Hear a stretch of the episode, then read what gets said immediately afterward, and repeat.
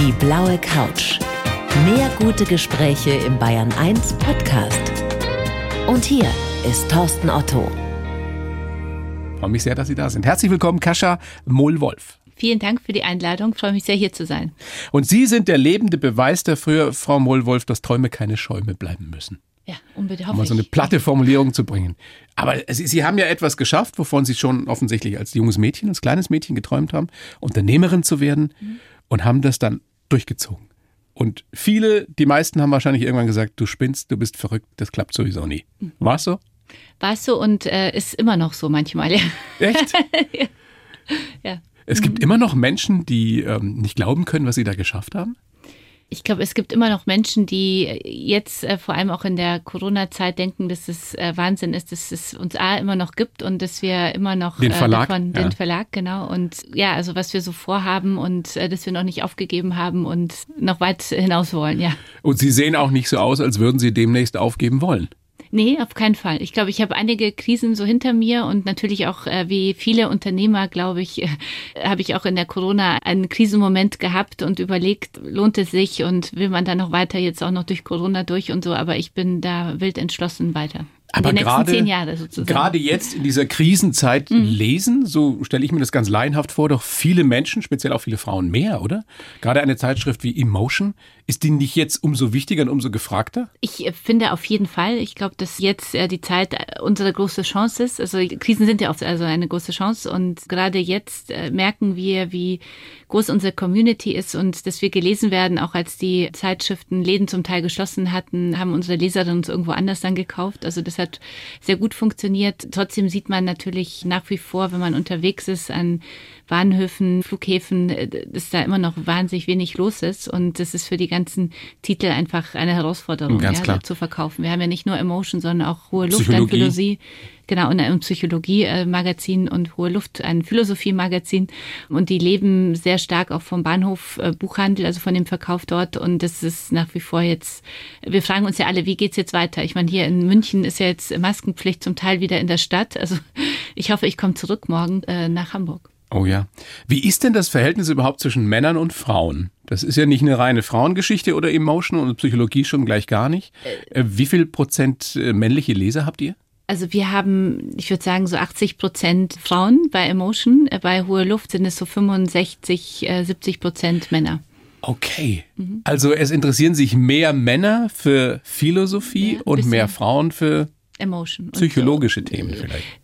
Genau, und es ist, beziehungsweise es ist Emotion ist ein klares, mittlerweile ein klares Frauenmagazin, so. Also insofern lesen, glaube ich, viele Männer mit, wenn es zu Hause liegt, aber Käufer haben wir, glaube ich, wenige. Ja, es ist doch ziemlich clever, oder? Um die Frauen noch ein bisschen besser zu ja. verstehen, sollten wir das tun. Unbedingt. Und nicht nur beim Arzt im Wartezimmer. Genau, genau. Stimmt das wirklich, Frau Mollwolf, dass Sie schon als junges Mädchen gesagt haben, ich werde mal Unternehmerin?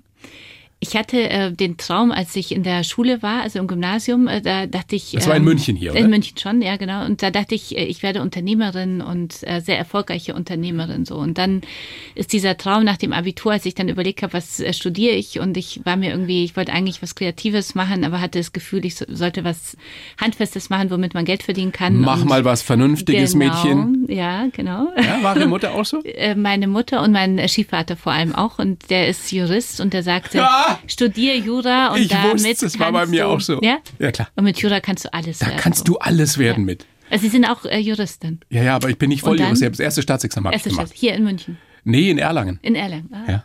Aber mir war das ganz ähnlich. Okay. Und dann haben sie festgestellt, Ich hab- Juristin ist es vielleicht doch nicht. Genau, ich hab- Anwältin, Richterin, was auch immer. Äh, Genau, das hat mir nicht, äh, also ich bin in das erste Staatsexamen sehr mutig äh, vor dem Freischuss noch reingegangen und dachte, ich pack das und bin dann sehr, sehr, sehr knapp aber durchgefallen und dachte, so gut bin ich eigentlich gar nicht drin, wie ich so dachte. So. Dann hat mich ein bisschen der Ehrgeiz gepackt, das dann doch im Freischuss nochmal zu machen und dann wollte ich aufhören, aber ich spürte damals schon, ich will zu Guna und Ja und möchte zu Marie Claire, das war damals so einen Frauenzeitschrift bei äh, Also der Plan war schon Journalistin Dann werden. war schon Journalistin äh, werden, beziehungsweise im Verlag arbeiten. Und bei Guna und Ja sagte man, es ist egal, was ich studiere, aber das Studium muss beendet sein. Und es hieß bei Jura ja dann zweites Staatsexamen. Und dann habe ich gedacht, okay, jetzt muss ich zu, Augen zu. Und, Und durch. durch. äh, so, das zweite musst du auch machen. Und habe mir dann eine kleine Auszeit gegönnt äh, mit der Promotion, weil ich schon immer gerne geschrieben habe und Sie dachte auch ich noch promoviert? ich habe promoviert ja ich bin Frau Doktor, Doktor. Jur ja es ist Wow. nicht schlimm dass Sie es vorhin nicht erwähnt Nein, aber haben ich, aber ich weiß, was da an Arbeit dahinter steckt. Respekt. ja. Aber ich war froh, als ich das Studium dann beendet hatte und sofort in der Wahlstation äh, bin ich dann schon zu Guna und Ja gegangen. Waren Sie während des Studiums in New York oder war das danach? Ich war in New York äh, vor dem Studium und während des Studiums einmal, ja. Sie haben so ein paar Sachen gemacht. Ich will nicht sagen, um die ich Sie beneide, aber die ich auch sehr gerne gemacht hätte. Ja, Mal Beispiel? längere, ja, längere Zeit in New York New York, zu bleiben.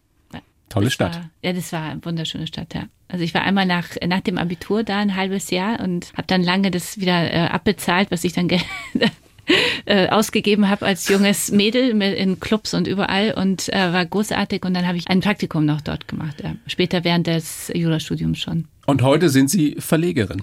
Sehr erfolgreich und wie Sie das alles hingekriegt haben, werden wir ausführlichst besprechen. Und das Ganze ist ja umso erstaunlicher, wenn man weiß, wie Ihre Kindheit verlaufen ist. Sie sind ein, ein Flüchtlingsmädchen aus Polen, mit sieben mit der Mama damals aus Polen geflüchtet, weil die bei der Solidarność war und fürchten musste, verhaftet zu werden. Wahnsinn. Kneifen Sie sich manchmal? Oder ist das für Sie inzwischen so ganz normal und Sie sagen, ja, mein, ist halt mein Leben? Ich, ich glaube, es ist mein Leben so. Ich, ich denke sehr viel an Polen zurück und ich glaube, dass diese Vergangenheit für mich eine ganz große äh, Chance auch war, ähm, weil ich äh, sehr viel gelernt habe und äh, so keine Angst im Leben habe. Sie haben keine Angst. Nicht viel, nee. Vor nichts? Also ich habe Höhenangst. Ich habe wirkliche Ich hab Höhenangst, Höhenangst. ja, das ist ja. Aber Also- so Existenzangst oder Angst davor, jemanden zu verlieren oder zu scheitern. Doch, äh, Angst davor, jemanden zu verlieren, natürlich so. Angst zu scheitern, wenig, ehrlich gesagt, nee. Mhm. Toll.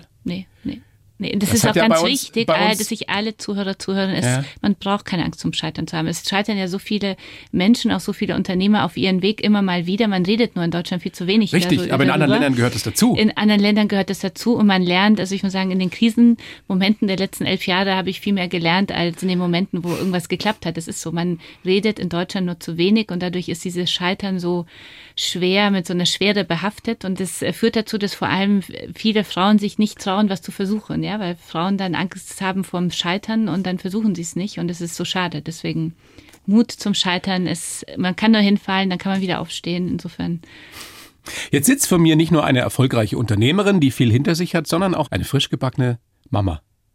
Sie sind nochmal Mutter geworden. Das Baby ist jetzt, der Sohn Acht ist ein, Monate acht Monate. alt. Gratuliere. vielen Dank. Zum einen die Nachfrage, wie ist das, wenn man nicht mehr 23 ist und das alles unter einen Hut bringen muss? Ich weiß, das ist eine Frage, die man einem Mann nicht stellen würde, aber es ist nun mal auch so, dass ihr Frauen eben die Kinder kriegt. Wie, wie schaffen Sie das? Es ist anstrengend, es ist ein großes Geschenk. Ja, Es ist ein unbedingt. großes ja. Geschenk. Ich habe einen gesunden Sohn bekommen mit sechs und, also 46. 46 ist doch kein Alter.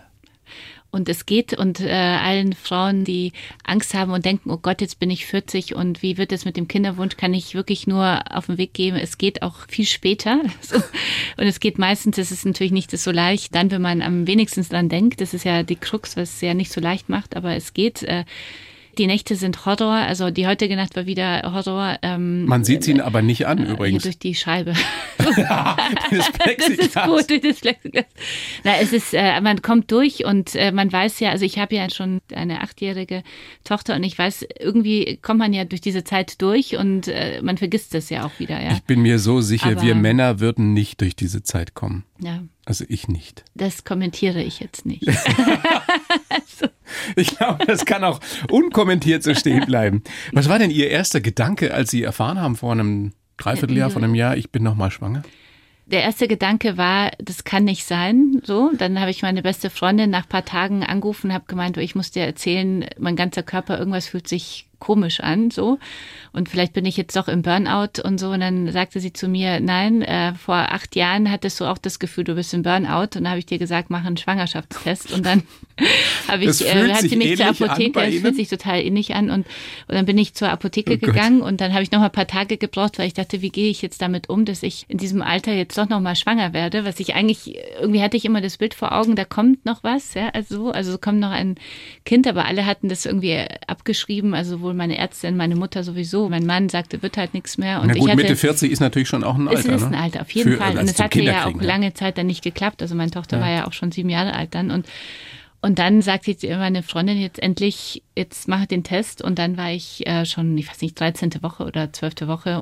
Und dann habe ich schon ein bisschen zu knabbern gehabt. Also auch natürlich macht man sich auch Gedanken, wie geht man damit um, wenn das Kind nicht gesund mhm. ist. Ja, wie werde ich dann reagieren? Traue ich mir das zu? Möchte ich diese Tests überhaupt machen oder nicht? Und dann habe ich mich entschieden, bis zu dem, was kann man wie der Test hieß, den man jetzt heute macht, so ein DNA-Test, war glaube ich 23. Woche, wirklich das für mich zu behalten und also mit meinem Mann das zu teilen, aber so das für mich zu behalten und habe dann angefangen, mich so anzuziehen, dass es niemandem auffällt. Ja, mir war nur ganz schlecht beim zweiten Kind. Das oh war beim ersten Kind nicht und es hat dann geklappt und toi, toi, toi, alles ist wirklich, der Test war gut und äh, das Kind ist auch gesund und was hat denn Ihr Mann gleich gesagt?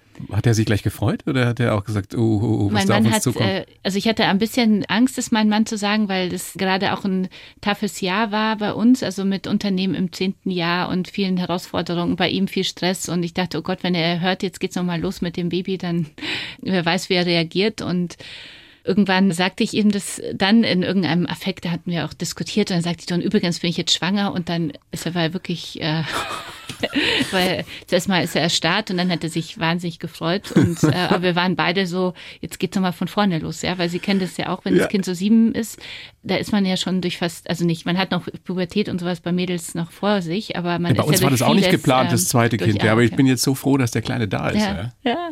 Und es ist ein Geschenk, also. Absolut. Ja. Aber es ist hart. Es ist manchmal. hart und es ist ein Mann und ich sag nur, ich meine ganz subjektive Ansicht, aber Männer brauchen immer viel Aufmerksamkeit von Beginn an. Egal wie groß oder klein wir genau. sind. Ihr Verlag, äh, Frau Moll-Wolf, heißt Inspiring Networks. Mhm. Also über Emotion haben wir schon gesprochen. Das mhm. kennt viele Psychologie eben auch. Es geht darum, oder Ihnen geht es darum, möglichst viel Frauen auch zu bestärken darin, so habe ich das verstanden, mhm. ihr Ding zu machen. Ja. Das ist Ihre große Botschaft. Ja. Was kriegen Sie für Feedback von Männern dazu? Ob wir auch die Männer äh, sehen. Und da muss ich sagen, wir sehen die Männer auf jeden Fall. Ich bin ja eine Kämpferin für die Gleichberechtigung und ohne Männer wird sie nicht funktionieren. Wir sehen äh, mit Emotion die Männer auch und äh, ich glaube, das ist auch eine herausfordernde Zeit gerade für Männer, ja, mit uns Frauen.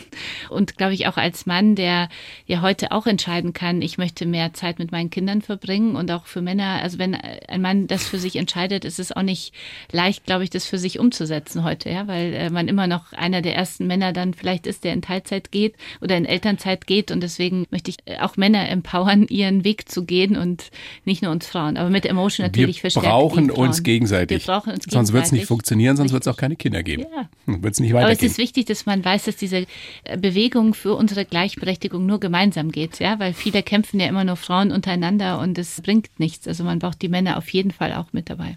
Sie haben ein Buch geschrieben, Du hast die Power, verwirkliche deinen Traum. Darin erzählen Sie eben Ihre Geschichte, wie Sie die Zeitschrift Emotion Gruner und Ja abgekauft haben. Und mir ging es so, als ich reingelesen habe, das liest sich wie ein Krimi.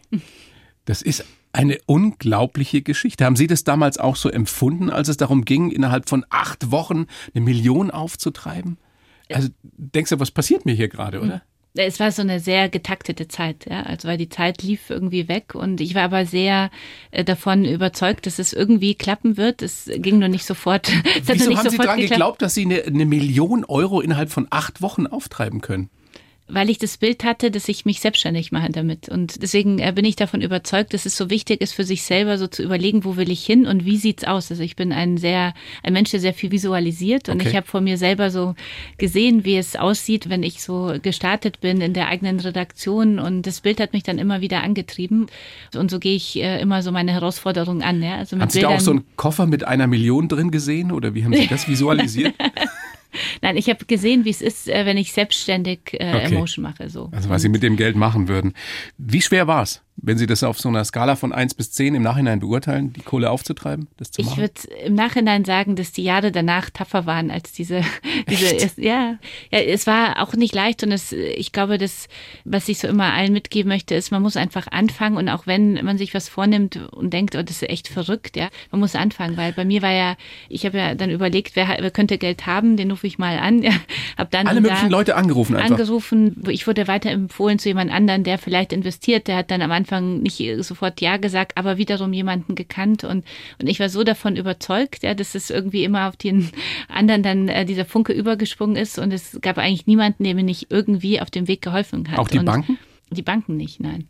Die, die Banken haben Hätte mir mich dann, jetzt interessiert, ja, ob die das Banken da auch so kurzfristig äh, haben mir dann äh, geholfen, also die Sparkasse Hamburg, als ich dann die mit der Bürgschaftsgemeinschaft Hamburg äh, gesprochen hatte, die sich verbürgt hatte Ja, die, und die helfen dann, wenn schon Geld da ist. und die helfen dann, äh, ja, trotzdem muss ich sagen, auch in der Corona-Krise hat uns äh, unsere Hamburger Sparkasse schon auch unterstützt. Ja, also das ist. Ein Hoch auf die Sparkasse. Ja, jetzt wieder, ja. Also es ist so.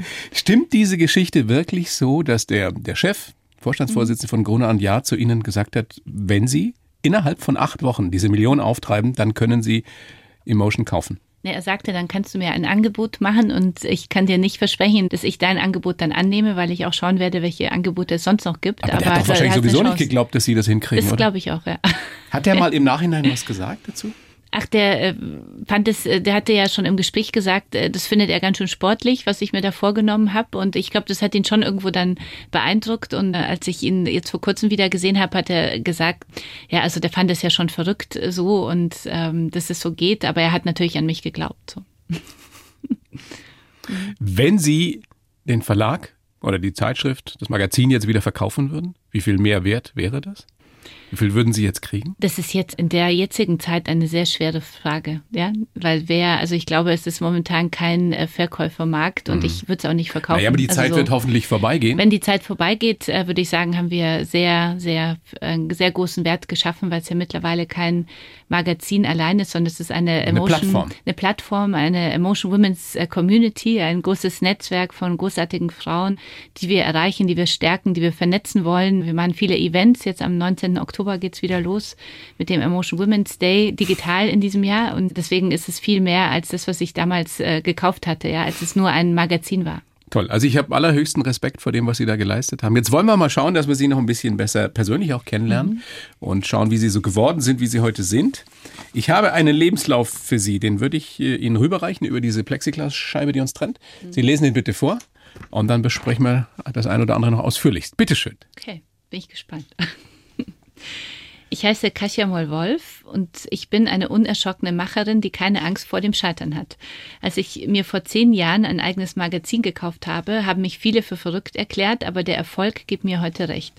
Mein größtes Anliegen ist es, Frauen zu ermutigen, ihren Weg zu gehen. Geprägt haben mich die Flucht aus Polen als kleines Mädchen, meine starke Mutter und meine Sehnsucht, in jeder Lebensphase selbst bestimmen zu können. Meine beiden Aufgaben, Mutter und Verlegerin, unter einen Hut zu bringen, ist manchmal verdammt schwer, aber keiner hat gesagt, dass es leicht wird. Trotzdem wünschte ich, der Tag hätte mehr als 24 Stunden. Gut zusammengefasst. Können Sie so, so unterschreiben, ja? Können wir mitarbeiten. Damit können wir arbeiten. Wie viele Stunden müsste der Tag haben? Ach, momentan durch dieses wenige Schlafen, also ich hätte gerne so vier bis sechs Stunden mehr schon. 30 Stunden Tag. Ja. so. Wie viel schlafen Sie gerade zurzeit? Ist so Unterschied, also so durch äh, maximal drei Stunden. Aber er hatte schon mal eine bessere Phase. Jetzt kommen die Zähne, glaube ich. Und Ja. also heute waren es an einem Stück dann drei Stunden und sonst von zwölf bis drei, äh, also immer jede Stunde war er dann wach, ja. Und, und dann von drei bis sechs. Und, und dann noch mal eine Stunde so im Halbwachen, halb stillend. Also Ich kann mich dunkel erinnern. ja. Ich weiß noch, wie wir aussahen. Meine Frau und ich, wenn wir uns da abgewechselt haben auch. Und man Oh ist so manchmal wie auf Drogen, nur dass man, oder Ja. wie, wie mit so einem Hangover, Trance, nur ja. ohne dass man irgendwas äh, Gescheites am Vorabend gemacht Ja, hat. Ja. ohne den. Spaß vorher. Genau, genau. Kasia Mollwolf, geboren am 21. Februar 74 in Breslau in Polen. Die Eltern haben sich getrennt, da waren sie drei. Mhm. Haben Sie irgendwelche Erinnerungen an den Papa, der dann weg war? Äh, nur nicht so schöne, so, also nur wenige. Meine Eltern haben sich sehr schnell getrennt und äh, ich habe ihn dann noch zweimal gesehen. In seinem Leben? Mhm. Ist das eine Narbe, die da geblieben ist? Ist eine, eine Narbe, ein Thema, das ich sehr lange äh, mit mir herumgeschleppt habe. Darüber habe ich auch ein erstes Buch geschrieben, wo ich mehr so die Geschichte meiner Mutter geschrieben habe, aber auch ein Buch geschrieben habe, um mit meinem Vater selber so klar zu kommen und zu versuchen, ihn zu verstehen. Und, und ich habe mittlerweile aber Frieden geschlossen mit ihm. Also man sagt ja so schön, jemanden in Liebe gehen lassen und es äh, ist mir gelungen, würde ich jetzt sagen. Und deswegen ist es ja so wichtig, dass man sich mit solchen Verletzungen beschäftigt. Unbedingt. Weil die holen einen irgendwann ein, Ja. wenn man gar nicht damit rechnet. Kann ich nur bestätigen. Ja, Emotionen, das ist so eine Geschichte. Ne? genau. da kann man viel drüber sprechen und viel drüber schreiben. Die Mama, Diplom-Ingenieurin, hat aber damals in Polen eben noch studiert ja. und war bei der Solidarność, also mhm. bei der Gewerkschaft und, und hat natürlich auch für Freiheitsrechte mhm. gekämpft. Und war sie wirklich in Gefahr, dass sie verhaftet mhm. würde? Sie war in Gefahr, dass sie verhaftet werden sollte an einem Montag und wurde am Freitag von einem Freund aus der Passbehörde gewarnt und hat dann sofort gehandelt, sagte, okay, wir müssen jetzt erstmal raus und hatte einen befreundeten Deutschen angerufen aus München hier, aus der Osterwaldstraße und gesagt, äh, Karl, kannst du kommen, uns äh, holen und uns helfen? Und der kam dann sofort, war am Samstag dann da und mit ihm sind wir dann äh, gleich losgefahren und geflohen. Haben Sie da konkrete Erinnerungen an diese Flucht? Sehr viele. Mhm. Da sehr viele. Also sieben Jahre alt waren Sie, ne? Ich war sieben Jahre alt. Ich weiß genau das Telefonat noch, ja, als meine Mutter, weil meine Mutter irgendwie anders am Telefon war wie sonst, ja, und, und anders reagiert hatte. Und ich dachte, okay, dann sagte sie, wir wollen jetzt mal nach München. Und ich wusste, da war sie gewesen schon, um ein bisschen dazu zu verdienen. Das war ja damals Kommunismus in Polen und sie war einmal schon per Autostop nach München gefahren und hatte diesen Karl kennengelernt, der eine Gaststätte hatte und wo sie als Spülerin gejobbt hatte, um ja. für uns Geld zu besorgen und äh, Geld zu verdienen in ihrem Urlaub. Und dann dachte ich mir, klingt spannend, aber alles so sehr schnell irgendwie, ja. Aber ich hatte auch Ferien gerade und dachte, okay, jetzt zwei Wochen nach München zu fahren und dieses München kennenlernen ist ja auch mal ganz spannend ja. und Insofern ja, wusste ich nicht, was dann begann. Wir sprechen über 1981. 81, Juni ja. 81. Ja. Wie lief diese Flucht konkret ab dann? Sie sprach mit dem äh, Freund, besorgte sich ähm, Pass und es ging ja darum, bestimmte Marken zu haben für den Pass, um ausreisen zu können. Und der Freund konnte uns einige besorgen und nicht alle. Und wir sind dann am Samstag Abend, also am Nachmittag äh, losgefahren, wurde dann dunkel, als wir zur ersten Grenze gekommen sind. Und da waren so die Grenzübergänge, so die, da wurde es dann schwierig, weil wir nicht alle Dokumente hatten. Und meine Mutter hat es dann mit Karl irgendwie geschafft, sowohl äh, einmal nach Westdeutschland zu kommen, also über die DDR, als auch dann wieder von Westdeutschland über die DDR nach, äh, nach München dann weiterzukommen. Wussten und das Sie, war wirklich ähm, also ich wusste, Haben Sie mitgekriegt, dass das brenzlig ist, dass das gefährlich ist? Ich erinnere die Grenzbeamten in den Uniformen, ja, die ja. da in, in Ostdeutschland und die Schifferhunde und so paar dunkle Bilder habe ich noch im Kopf, ja, als meine Mutter dann ausgestiegen ist und dann wild gestikuliert hat und diskutiert hat und wieder zurückgekommen ist. Und Was für eine die DDR Frau. war damals wirklich sehr ausgestorben. Man ist, man ist ja abends nicht auf die Straßen gegangen, das kann man sich gar nicht vorstellen. Man ist ja durch Görlitz gefahren und es war wirklich wie eine ausgestorbene Stadt. Das hat mir schon Angst gemacht. Also das erinnere ich auch noch. Die Mama da gesagt, jetzt musst du aber ruhig sein oder jetzt ja, muss ruhig sein. Die, das Auto wurde gefilzt. Wir haben noch eine Freundin von ihr mitgenommen, die auch nach Deutschland wollte und äh, die hatte dann noch zwei Kisten dabei, die sie mitnehmen wollte und wir wurden wirklich, das ganze Auto wurde, das kann man sich gar nicht mehr vorstellen, wie damals die Grenzbeamten äh, die Autos auseinandergenommen haben, also mit Sitzen und alles. Also wie wir wenn man schwer in der DDR, ich habe das auch erlebt. Ja, ja schrecklich. Das war schon so. Das, hat das war schon Angst gruselig, gemacht, wobei ja. für uns ja keine Gefahr bestand. Mhm. Wir wussten ja, wir kommen wieder zurück. Aber, ja, aber trotzdem war so eine ne? Machtdemonstration. Ja, ja, das war sehr unangenehm. Das ist gar nicht, gar nicht so, so lange, lange her. her. Mhm. Mhm. Also ich finde, manche Dinge kann man sich nicht mehr vorstellen. Ich erinnere noch in Polen äh, Lebensmittelgeschäfte, die, also wir hatten ja Lebensmittelmarken und man konnte nicht einfach ins Geschäft gehen einkaufen. Und es waren, wenn dann eine Lieferung mit Lebensmitteln kam, dann erinnere ich immer diese Bilder einer grauen Stadt, ja, sehr. Und, und dann so eine farbige Menschenschlange, die an einem äh, Geschäft steht und wartet, bis man einkaufen konnte. Man musste ewig lang in Warteschlangen immer warten, ja, um was sich zu essen zu kaufen. Und das war auch das, was meine Mutter dann, das erinnere ich auch, das dass meine Mutter sich immer aufgeregt hat und gesagt hat, ich habe nicht dafür studiert, äh, um in so einem unfreien Land zu leben und, und nichts konsumieren zu können. Diplom-Ingenieurin. Zu können, ja. ja. Mhm. Was für eine taffe Frau. Ja, kann man sagen, ja. Heute ist sie tough mit meinem acht Monate alten Sohn. Auch noch eine gute Oma. eine sehr gute Oma, ja. ja. Mhm. Die, glaube ich, vieles nachholt, was sie so mit mir nicht äh, so erleben konnte. Weil sie ja. keine Zeit hatte. Weil, weil sie, keine Zeit hatte. Mhm. Arbeiten musste, studiert hat. Deswegen sind sie auch viel bei Tante und Oma gewesen, auch damals mhm, schon ja. in, in, Breslau noch. Mhm. Hat das auch ihr Frauenbild geprägt bis heute? Unbedingt. Dass eine Frau immer berufstätig ist?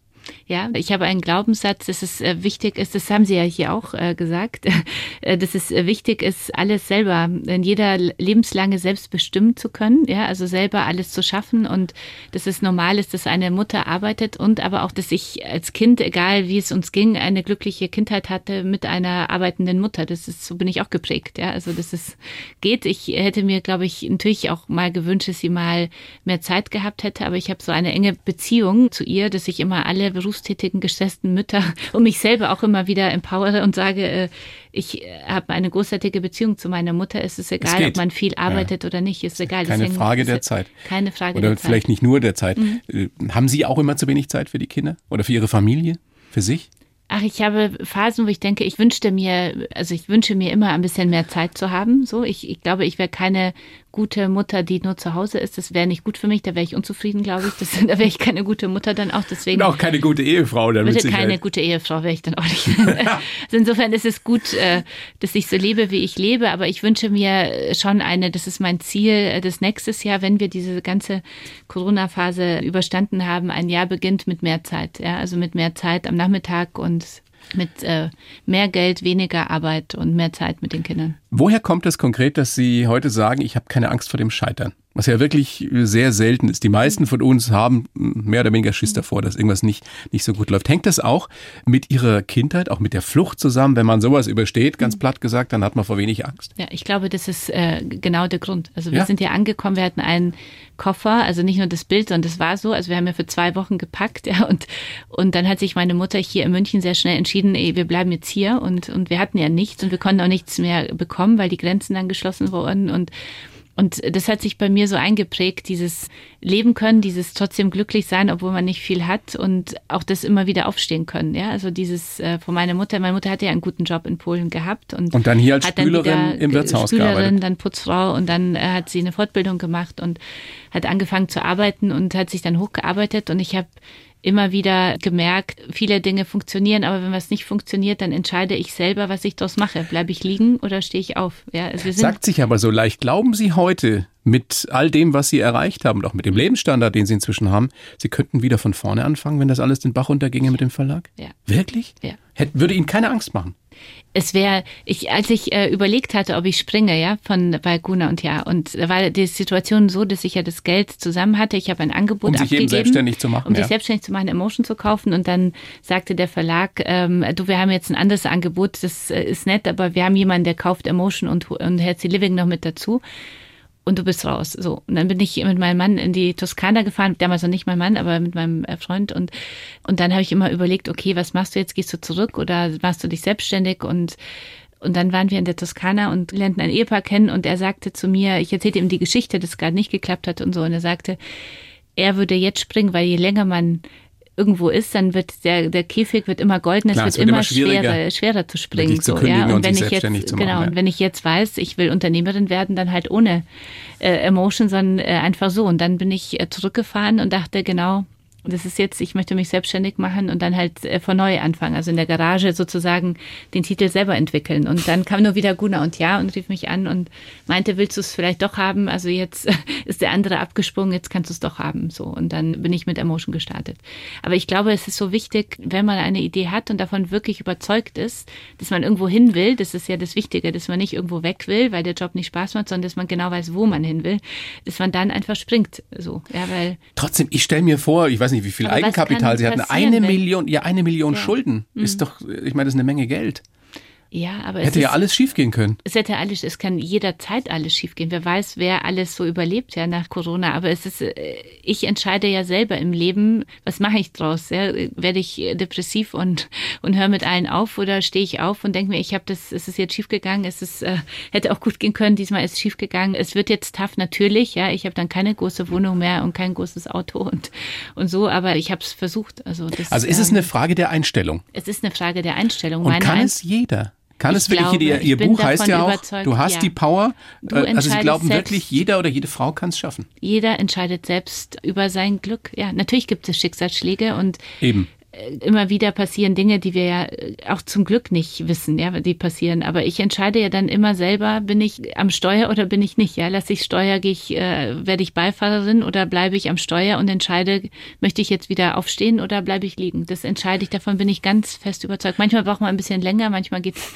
schneller. Ich glaube, ich bin gepolt und, und so von meiner Mutter geprägt und von meinem Leben, dass ich sehr schnell aufstehe. Mein Mann sagt manchmal, hör auf mit deinem Lösungsmechanismus. Ich möchte einfach mal bemitleidet werden. Ja. ja. Aber was macht denn jemand, der nicht so sozialisiert ist wie Sie, der vielleicht nicht diese Stärke mitgekriegt hat von Geburt an oder aus der Kindheit, von den mhm. Eltern, woher auch immer?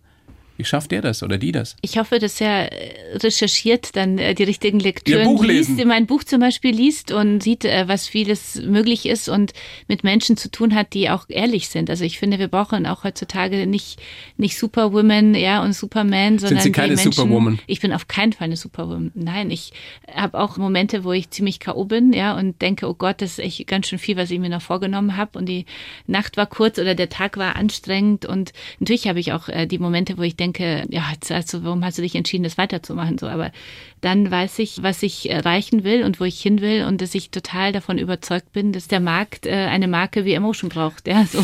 Und dass wir noch die tolle Zeit vor uns haben und das alles einen Sinn hat, weil wir zum Thema, allein zum Thema Gleichberechtigung schon uns brauchen, ja, damit wir weiterkommen als Frauen in Deutschland. Wir haben ja am Anfang schon drüber gesprochen, dass da oft zwei dazugehören und dass wir Männer ohne euch Frauen nix wären, ihr, ihr Frauen ohne uns Männer aber vermutlich auch nicht so gut zurechtkommen würdet. Was ist das für ein, für ein Auftrag oder für eine Botschaft an uns Männer, was das Empowerment der Frauen betrifft?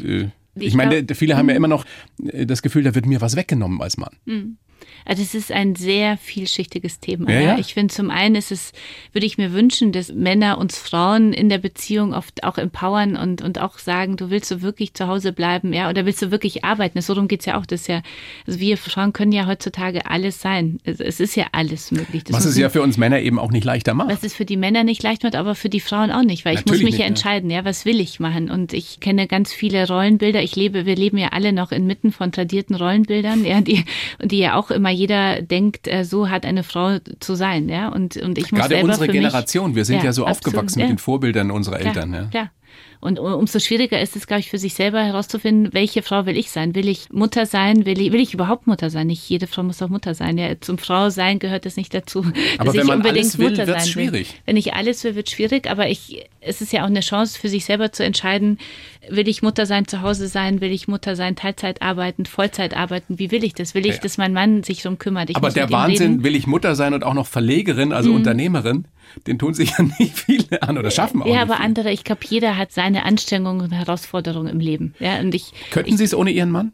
ich könnte es nicht ohne meinen Mann. Weil mein Mann auch, äh, also wir äh, versuchen sehr gleichberechtigt so zu leben, ja, und ich glaube, er lebt auch ganz schön was mit äh, bei mir, ja. Ich glaube, er wünscht sich schon manchmal äh, ein bisschen mehr Ruhe in seinem Leben. so.